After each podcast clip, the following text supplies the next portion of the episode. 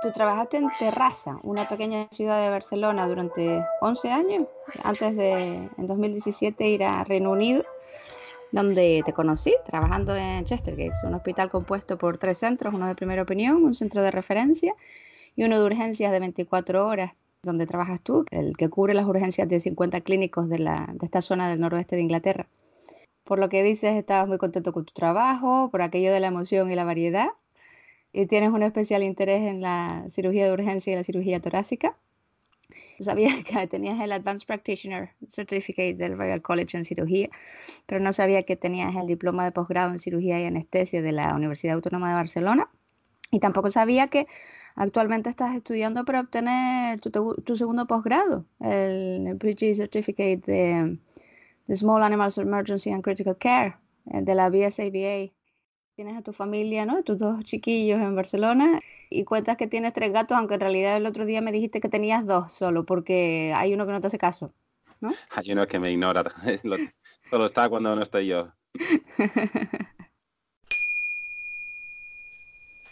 Bueno, a ver, vamos a focalizar bastante la charla en las hernias que son agudas, traumáticas, porque realmente son la mayoría, pero si nos centramos técnicamente en lo que es una hernia diafragmática, pues la podríamos definir como un defecto en la pared del diafragma que permite el paso de contenido del abdomen hacia la cavidad torácica y normalmente eh, las que vemos son las que conocemos como hernias pleuroperitoneales, que son las que el contenido del peritoneo pues, atraviesa ese diafragma y se, instala en el espacio pleural. La mayoría son traumáticas, estamos hablando de entre el 85 y el 90%, pero bueno, esta hernia puede ser también congénita, aunque son pacientes que normalmente no llegan a nacer porque es un, es un tipo de hernia que es un defecto que no permite la, viabilidad del, del cachorro, ¿no? Luego tenemos otras hernias diafragmáticas como son la peritoneo pericárdica, que es una hernia congénita, eh, es poco frecuente, sobre todo se da en perros. Y luego también tenemos otro grupo de hernias que son las hernias de hiato, que son hernias donde el esófago abdominal o alguna parte del estómago como el fundus pues se hernian y atraviesan el, diafragma y se instalan en, en el tórax, pero son muy poco frecuentes en gatos. Bueno, la verdad es que el, problema de la hernia diafragmática es que a veces es un diagnóstico que lo tienes que ir a buscar, porque son pacientes que vienen después de un traumatismo. Em, aquí en España se ven muchos gatos paracaidistas. Eh, nosotros en Inglaterra no vemos tantos porque nuestras casas son más bajitas, pero en cambio tenemos muchos jardines, eh, hay muchos animales que se escapan y lo que sí que vemos son muchos atropellos y son animales politraumatizados, ¿no? Entonces, eh, no es fácil ver una hernia diafragmática sola, ¿no? Normalmente va en conjunción con otros síntomas y son gatitos que a veces, entre todo lo que, lo que ves, a veces ni siquiera la ves la hernia diafragmática. Es ese diagnóstico que a veces lo tienes que ir a buscar para descartarlo, porque son pacientes que cuando se presentan en la clínica, pues eh, lo único que ves es que son animales que vienen con taquipnea, con una respiración muy superficial, son animales que vienen con heridas y estas heridas afectan a los músculos intercostales, donde hay contusiones, entonces respiran muy superficiales porque son pacientes que tienen dolor y solo dilatan hasta donde no les duele, pueden haber fracturas costales, pueden haber contusiones pulmonares y todo esto em, se une con el hecho de que pueden presentar neumotórax, pueden presentar efusiones em, por una hemorragia interna y tú externamente solo ves un gatito que está apurado intentando respirar, eh, lo ves agitado y, en medio de todo esto puede haber además una hernia diafragmática que inicialmente no, no, la veas o no caigas en ella porque ves tantos problemas que, que te pones a trabajar con lo que realmente te necesita en el momento en el que lo admites, ¿no? Además son animales que pueden venir hipotérmicos, que pueden venir en choque hipovolémico. ¿Qué debemos buscar en las pruebas de imagen que hacemos y, cómo pueden cambiar estos hallazgos radiográficos o de imagen, dependiendo de si la hernia es crónica o aguda. Si tú ves una radiografía de hernia diafragmática, pues em, lo que puedes observar es una pérdida de línea diafragmática, aunque no es fácil de verla, tiene que ser una hernia grande. Puedes ver una pérdida de la silueta cardíaca, un desplazamiento dorsal de los campos pulmonares, porque a lo mejor la presión negativa ha desaparecido, aunque tú no ves ninguna herida externa, con lo cual hay algún lóbulo pulmonar que está telectásico. Puedes ver gas en el tórax, en la radiografía, derrames, o a veces no ves nada, pero sí que te das cuenta a lo mejor al observar el abdomen que, no, que no hay las vísceras como las tendrías que ver. Hay alguna vez en que no, no te, no, te das cuenta más por el tórax, sino por el abdomen, porque dices, bueno, pero ¿dónde está el hígado de este gato? Que no está donde debería, o por qué tiene eh, los intestinos tan avanzados, y entonces caes en que ese hígado está mal, mal colocado, ¿no? Que el eje del estómago del gato, como el gato tiene este estómago que no está colocado igual que el de los perros, el eje a veces no, no, ves que no, ves que se ha modificado, lo ves más por estas otras opciones. Y yo la verdad es que he diagnosticado más hernias diafragmáticas por ecografía, porque por la ecografía sí que puedes ver una, pérdida de, la solución de continuidad del diafragma o puedes ver que hay líquido libre en las dos cavidades y cuando obtienes muestras pues ves que es muy similar y a partir de ahí pues puedes empezar a caer en que a lo mejor hay una hernia diafragmática en ese paciente.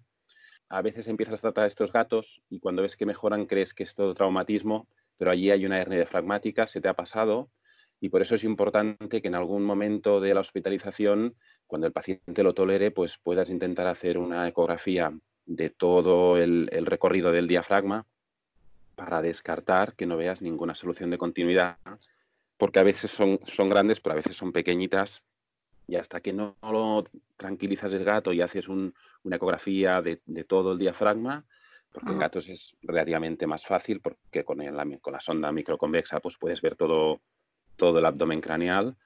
Es allí donde a veces, cuando ya creías que estaba solucionado el caso, tras 24 horas dices, ostras, este caso es quirúrgico, hay una hernia diafragmática aquí, ¿no?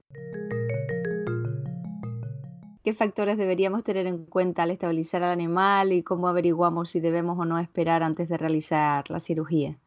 Bueno, este es un punto que es realmente importante porque la estabilización del paciente es fundamental. De hecho, eh, la mayor parte de complicaciones en hernias diafragmáticas agudas se dan por problemas anestésicos. Son gatos que se han llevado a quirófano antes de tiempo.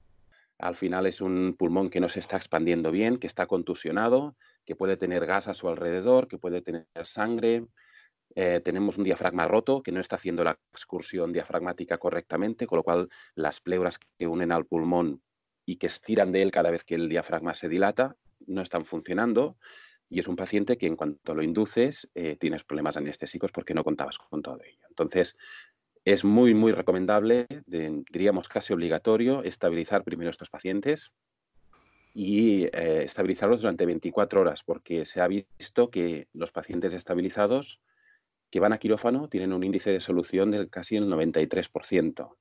En cambio, los pacientes que se meten a quirófano antes de tiempo eh, hay mucha gente que contra la historia de que durmió un gatito y que hizo una hernia y no pasó nada, pero seguramente no pasó nada porque no era una hernia complicada o porque era una hernia de un paracaidista que no tenía más problemas añadidos. Pero si eso ocurre con un animal politraumatizado, seguramente acabarás teniendo problemas anestésicos y puede comprometer la vida del paciente. Hay que estabilizar, hay que monitorizar al paciente, hay que mirar nosotros monitorizamos pues, eh, frecuencia cardíaca, frecuencia respiratoria, dificultad respiratoria, oxigenometría, monitorizamos el dolor y a partir de allí obtenemos una serie de tendencias para ver si el animal tiende a mejorar con, con el oxígeno, con el protocolo analgésico que es fundamental, con eh, el calor que le damos para incrementar su temperatura, etc.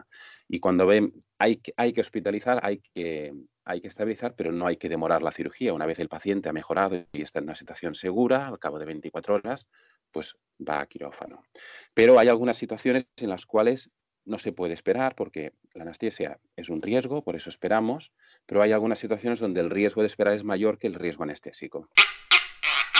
¿Cuáles son en hernia diafragmática? Pues una de las más frecuentes es que el órgano herniado sea el estómago.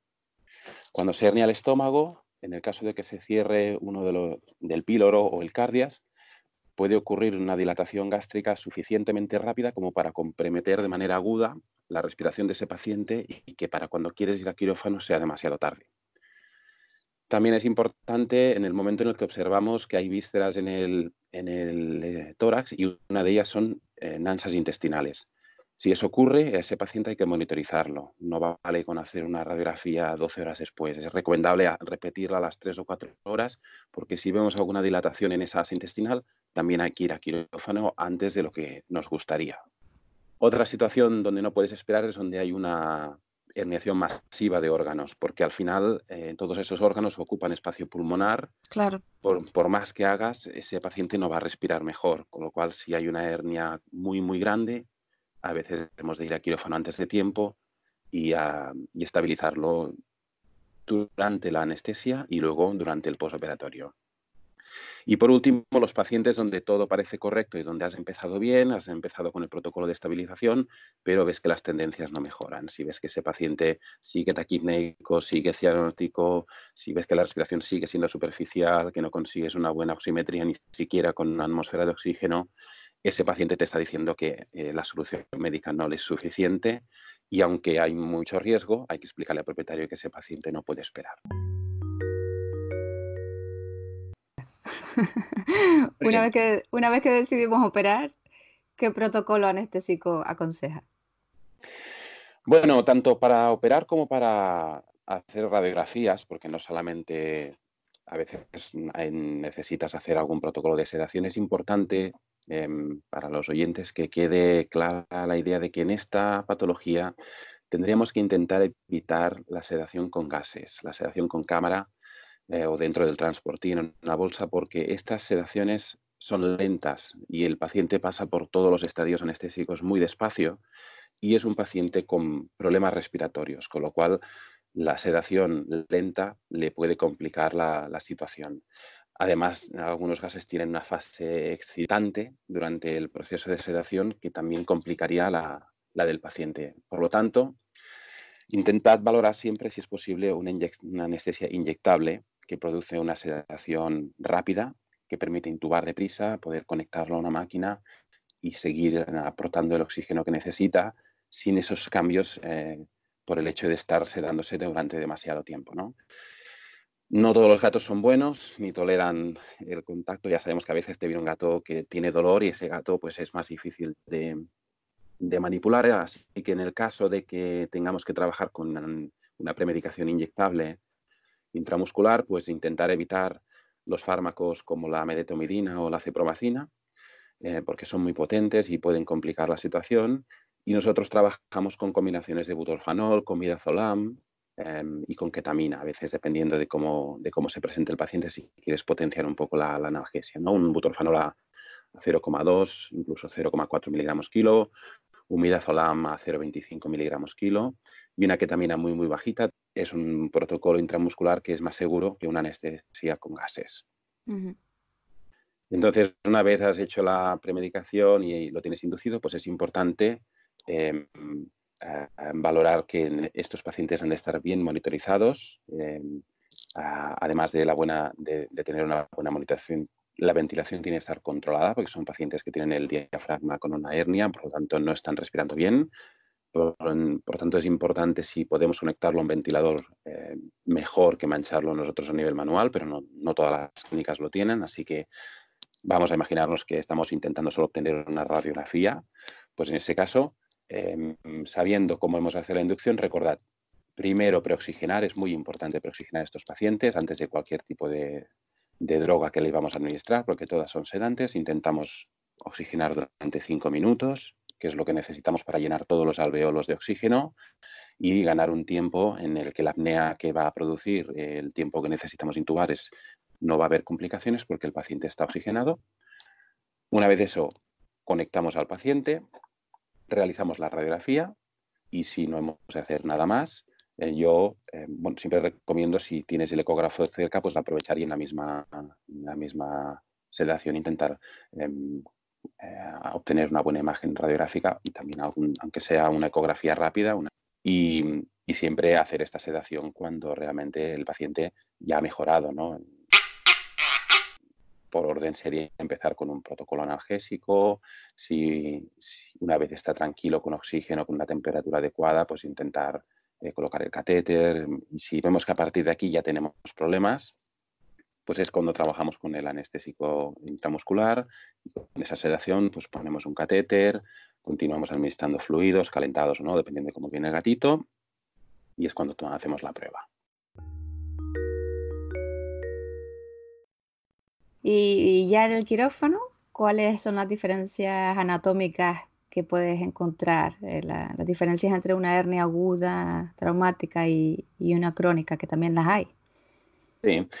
Sí, porque a veces es verdad, nuevamente serán hernias agudas o hernias traumáticas, ¿no? Pero siempre hay algún, algún paciente que al final diagnosticas que hay una hernia y no hay nada más y crees que es una hernia traumática y luego cuando entras al quirófano pues te encuentras que esa hernia ya estaba allí. Es un, es un gatito que pues fue tratado por problemas respiratorios y que no mejoraba y que no mejoraba y al final te dices, bueno, ¿cómo puedo saber si eso era la causa o eso ya eh, estaba ahí antes y sencillamente ahora se ha complicado?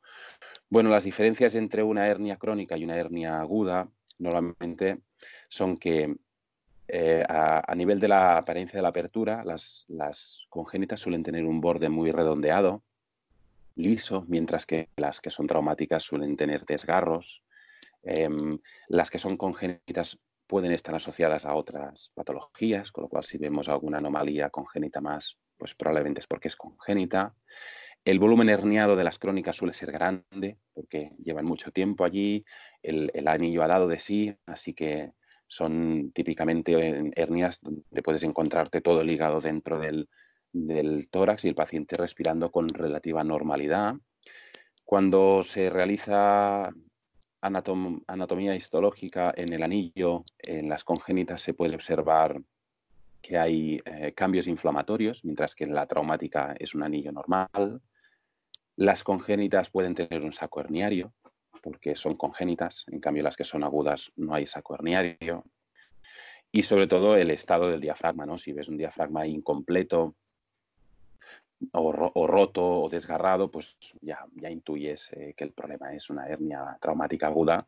Y si en cambio ves un, un, diafragma con problemas de formación, es decir, que falta un trozo de, de diafragma, pues puedes considerar que es una hernia congénita. Y la edad, Normalmente las congénitas las veremos más en animales jóvenes, en cambio una traumática puede parecer un gato de cualquier edad. Eh, aquí te voy a sacar un poco del guion. Fue un gato que me vino con tos. Pues descubrí que tenía una hernia que se le había curado, la había cicatrizado por sí misma, nunca había llegado a ser diagnosticada.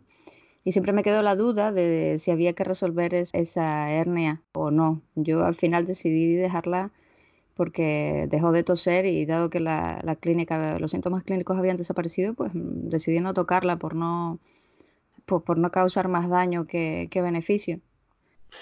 Bueno, la verdad es que las hernias diafragmáticas, me imagino que en este caso debía ser una hernia pequeña, porque mm. cuando es una hernia un poco más grande, eh, normalmente son casos quirúrgicos. Lo que pasa que, como las hernias normalmente son más, tienen más tendencia a ser las derechas, el órgano que tiende a herniarse con más frecuencia es el hígado. Y hay veces en que el hígado te hace de tapón. Y entonces, si es una hernia, por ejemplo, muy dorsal, pues los intestinos les es más difícil herniarse porque por, su localización anatómica em, no la tienen cerca, ¿no? En cambio, si, si es una hernia que está cerca del, ligamento falciforme o que es una muy alargada, pues allí los intestinos les es más fácil y a la que tienes un órgano o una pieza de órgano que entra y sale, entra y sale, es cuando se empieza a fabricar el líquido y es cuando son hernias que se cronifican y que tarde o temprano tienes que solucionarla quirúrgicamente.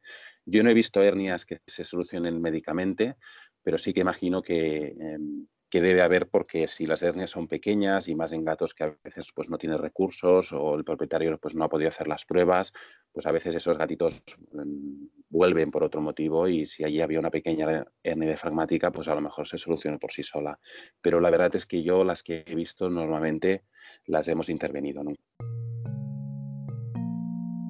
Y, el, ah, y el otro caso fue uno que me pareció muy curioso y que comentaba con un compañero en, el Congreso de ABEPA el otro día en Sevilla y, me comentaba que se sentía muy mal porque no había logrado averiguar dónde estaba la comunicación. Pasaba fluido de una cavidad a la otra y abrió y no pudo encontrar la hernia. Sí, a ver, yo las que he visto más difíciles de detectar, porque lo normal es que se abra por la parte central o una tendencia hacia la izquierda o hacia la derecha, pero hay hernias, por ejemplo, que solo por la explosión del diafragma en el momento en el que hay el cambio de presión, pues a veces se separa de la zona de una costilla. Entonces son hernias que, son difíciles de explorar. Ahora hablaremos de la técnica quirúrgica, pero una de las cosas que hay que poder hacer en la técnica es poder explorar todos los límites del diafragma porque para confirmar o descartar al 100% que no hay una hernia. Y algunas de ellas están cerca de costillas y, a veces pasan inadvertidas porque la vas a buscar en el centro del diafragma y allí está intacto. Que no fuera una de esas. Pero si había líquido y había comunicación, seguro que había una hernia entonces, la, duda que me queda es si exploró bien todos los, arcos costales, que no fuera que en alguno hubiera un pequeño pobre me decía que es que no, le quedaba un huequito que explorar, que, exploró todo, porque imagínate el trauma de abrir y no encontrar nada, pues te, dejas ahí la vida intentando encontrar un agujero, básicamente. Bueno, a lo mejor. Sencillamente era un traumatismo abdominal y un traumatismo torácico. Nosotros si vemos esto recomendamos siempre sacar muestra de los dos líquidos y compararlos. Si veis que son exactamente iguales es más probable que sea una hernia diafragmática.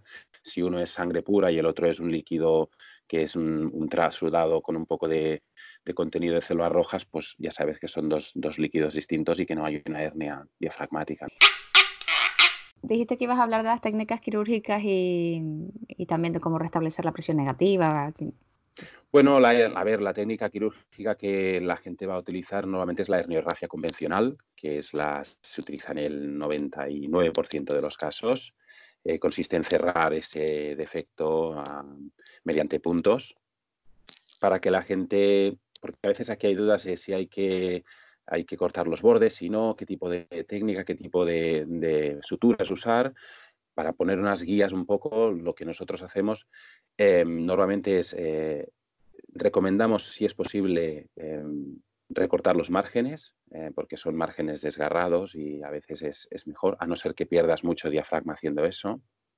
Pero que quede la idea de que es más recomendable obtener unos márgenes nuevos es recomendable empezar por el, por el punto más dorsal, es decir, empezar poniendo los primeros puntos cerca de los grandes vasos, porque para hacer esos puntos em, vas a necesitar ver bien, porque están cerca la cava caudal, y eh, a veces si empiezas cerrando por la zona fácil, esos puntos los tienes que hacer un poco a ciegas y hay un riesgo, ¿no? Em, es importante hacer una buena incisión para obtener un abordaje correcto, siempre hasta el cartílago chifoideo. A veces hay que retirar la grasa del ligamento falciforme para poder trabajar con comodidad o te tienes que hacer un punto de tensión para poder llevar el diafragma hacia ti.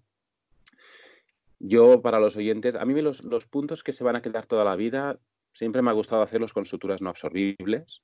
yo he utilizado en muchas hernias polipropileno, que sería el nylon, Hoy en día hay suturas eh, que se absorben muy, muy lentas, como la polidiochanona, que sería el, monoplus en España.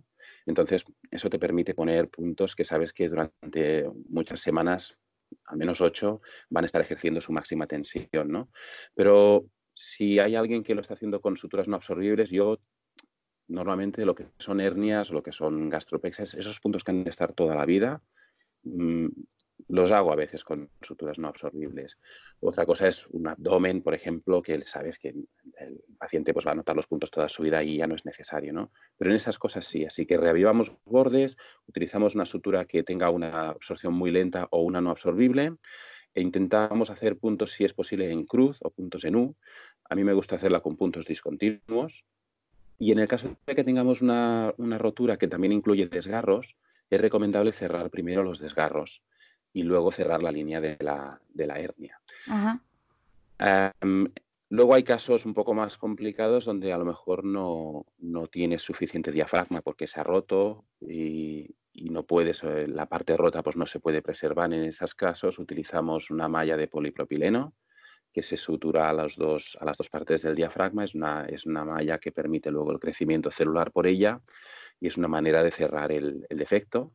Y si no, eh, una de las técnicas que se está utilizando hoy en día como extrema es la transposición de, un músculo del abdomen. Ya sabemos que la pared abdominal tiene tres músculos. Pues bien, el, transverso del abdomen se, se puede diseccionar es un músculo que te queda como un flap alargado que lo puedes volver hacia el diafragma y de esta manera puedes obtener un tejido muscular en el cual hacer las suturas que permitan cerrar las dos partes, ¿no? Pero son cirugías realmente extremas. ¿eh? Ya veréis que estos son, cuando hagamos las pruebas diagnósticas, pues ya se verá que hay un, un, defecto grande. Lo ves bien por la ecografía o lo ves bien por, por la radiografía y ya ves que es una hernia que a lo mejor no va a ser fácil de solucionar, con lo cual si es una clínica pequeña, pues es una buena candidata porque puede necesitar un cirujano especialista para, referirla. Ya hemos comentado que las complicaciones en las hernias agudas suelen ser debidas a una anestesia que se ha hecho a lo mejor un poco antes de lo que el paciente toleraba.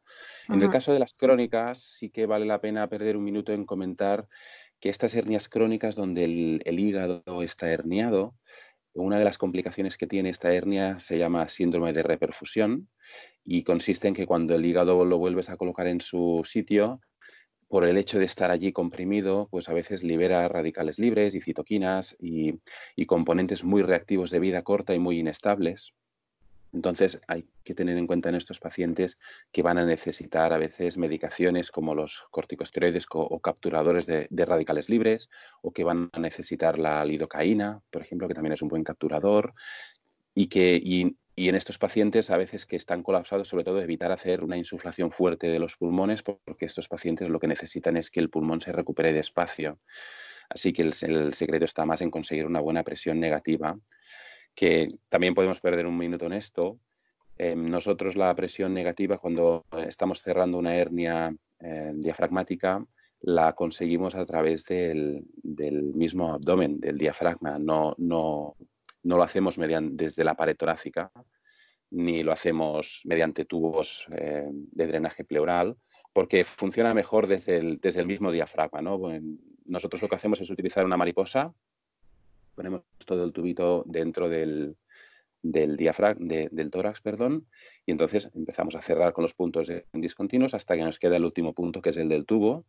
Pues a partir de allí, con cuidado, vamos sacando el aire con jeringas y una válvula de tres vías y vamos retirando el tubito hacia atrás hasta que, hasta que no queda, ya ves que está a punto de salir del tubo, allí es donde se hace el punto, se cierra y se saca el tubo esa técnica que se usaba antes de hacer un manchado y, entonces cuando está dilatado el pulmón cerrar, eso se ha visto que es contraproducente porque estamos dilatando un pulmón que está telectásico y que, que tiene una lesión y, esa sobrepresión a veces complica y son esos pacientes que parece que han quedado muy bien y a las horas del post, del postquirúrgico se complican. Así que vale la pena dejar que el pulmón, de generarle una buena presión negativa y que sea el pulmón, mediante sí mismo, el que se vaya dilatando, vaya trabajando cada vez más y él mismo termine de dilatarse y termine de eliminar los restos de aire que queden dentro, más que hacer una manchada y cerrarlo.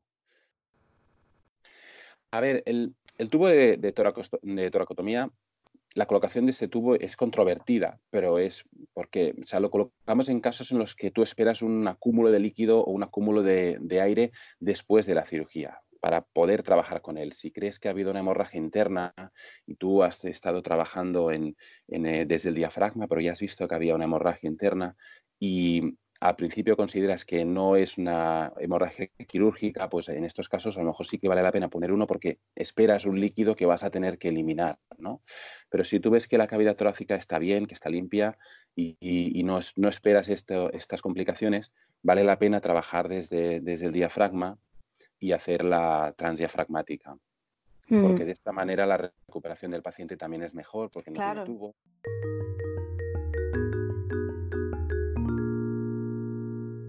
Pues nada, pues muchísimas gracias. Ha sido un, placer. A vosotros por invitarme.